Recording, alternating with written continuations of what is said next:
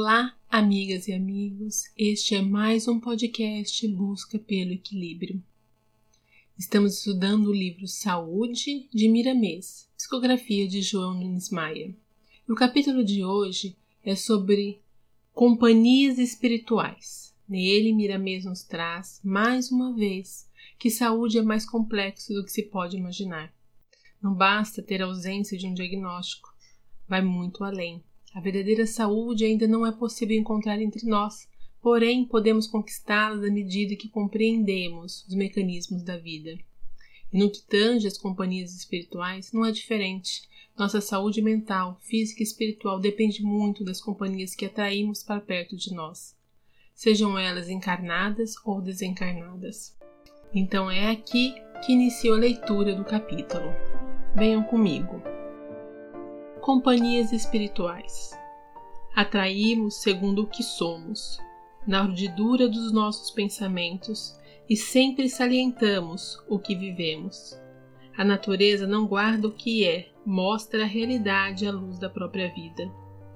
É a aptidão de todas as criaturas conhecer os semelhantes, mesmo que esses estudem meios de esconder as suas próprias deficiências. O sol da verdade faz desaparecer as sombras das ilusões.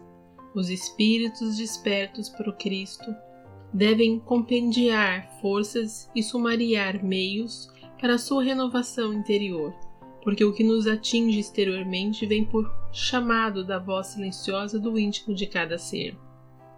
Aproveita o tempo que passa e acende as tuas luzes, com a energia divina fornecida pelo Evangelho e nunca mais voltarás para os braços das trevas. As inteligências que se esqueceram do Cristo e enredam as obsessões jamais atuam por si sós. Elas obedecem à lei de sintonia, presente em todas as formas de vida. O obsidiado culpa sempre os espíritos que se entregam à vingança. No entanto, se esquecem do poder das forças afins, ligando os corações de encarnados e desencarnados. A luz se acende quando acendemos espiritualmente. A vontade é o ponto alto da nossa libertação e dos nossos sofrimentos. As companhias espirituais que temos nos mostram quem somos. Não obstante, a misericórdia de Deus não nos deixa órfãos e almas de alta elevação nos acompanham carregando a cruz do ambiente pesado que alimentamos, renunciando ao próprio conforto para nos ajudar, por amor à grande causa da fraternidade universal. Mesmo na terra, meu filho, se queres saber o que és, vê com quem andas. A escolha dos teus amigos é o reflexo da tua personalidade, a menos que, em alguns casos, a caridade te convide a ajudar os caídos e amparar os infortunados ir em busca dos sofredores e levar o conforto aos encarcerados. É de tua competência conhecer com quem está sintonizando pela chama viva dos corações. A tua saúde depende muito das companhias que tens. Aqui nos referimos ao bem-estar de todos os corpos que servem ao espírito da jornada evolutiva.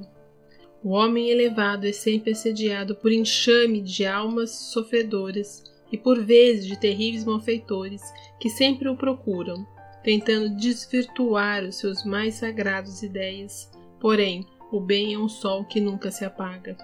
Se as tuas companhias te agridem, medita no que és e no que estás fazendo, porque qualquer ponto de sintonia, mesmo que seja quase imperceptível, gera vibrações da mesma ressonância e os dois campos de força se entrelaçam, na mais perfeita simbiose espiritual e mesmo física.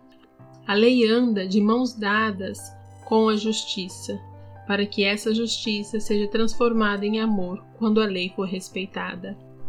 As tuas companhias espirituais são o teu próprio reflexo em outra dimensão. Não os maltrates, nem condenes. Não fujas, nem persigas.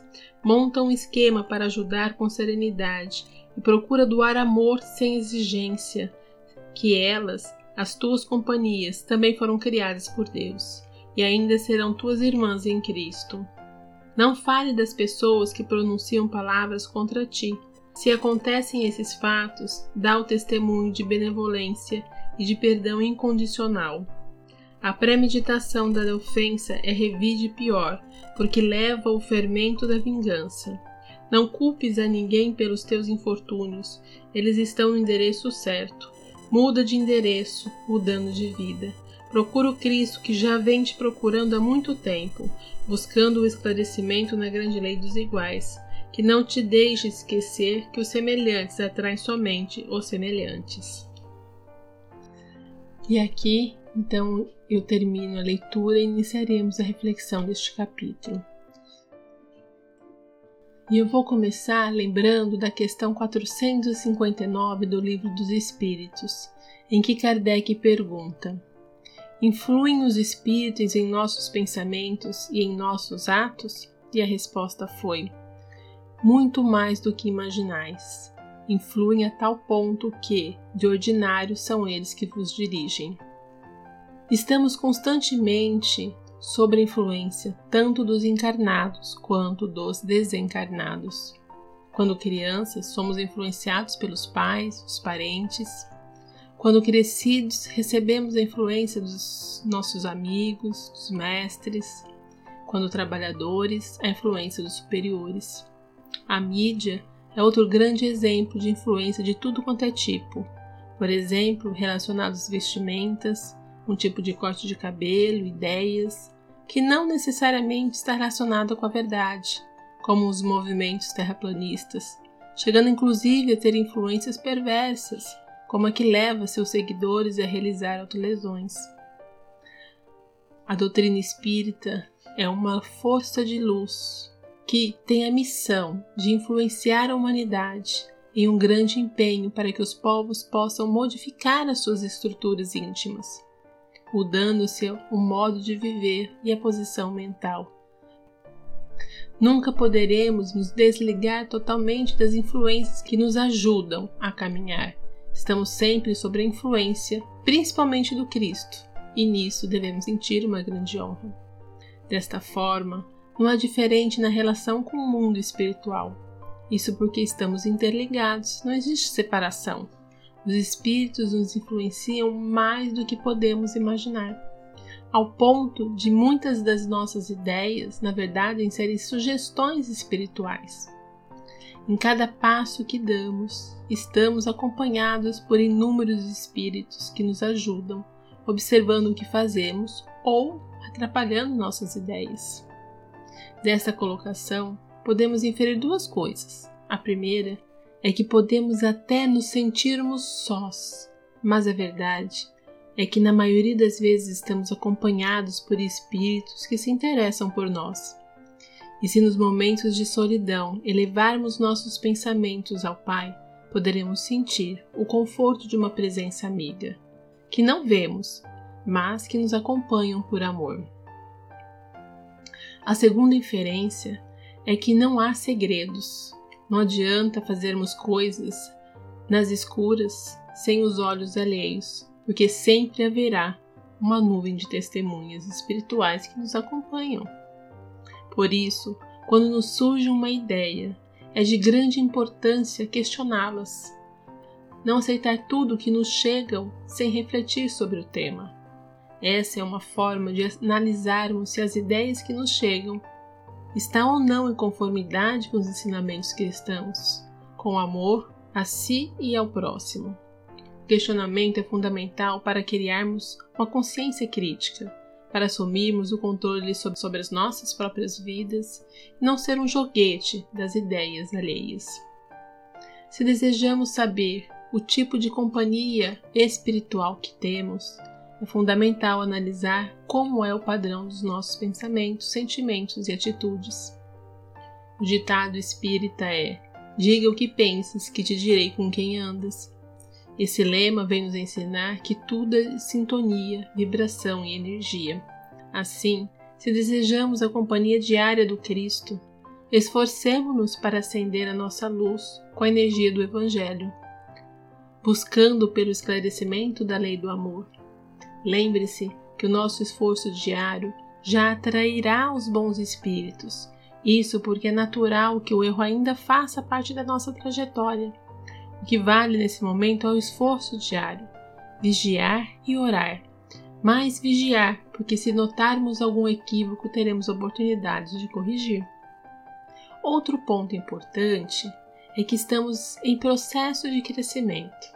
Então, se nossas companhias, encarnadas ou desencarnadas, nos agridem, Miramês nos orienta, refletir no que somos e no que estamos fazendo, porque qualquer ponto de sintonia, mesmo que seja quase imperceptível, gera vibrações da mesma ressonância e os dois campos de força se entrelaçam. Sendo assim, não reclamemos os infortúnios da vida. Nossas companhias espirituais são nosso próprio reflexo em outra dimensão. São somente espíritos desencarnados que, na maioria das vezes, vítimas dos nossos equívocos, querem justiça. Assim, não os maltrate nem os condene. Ajude-o, ajudando-te a ti mesmo no campo interno.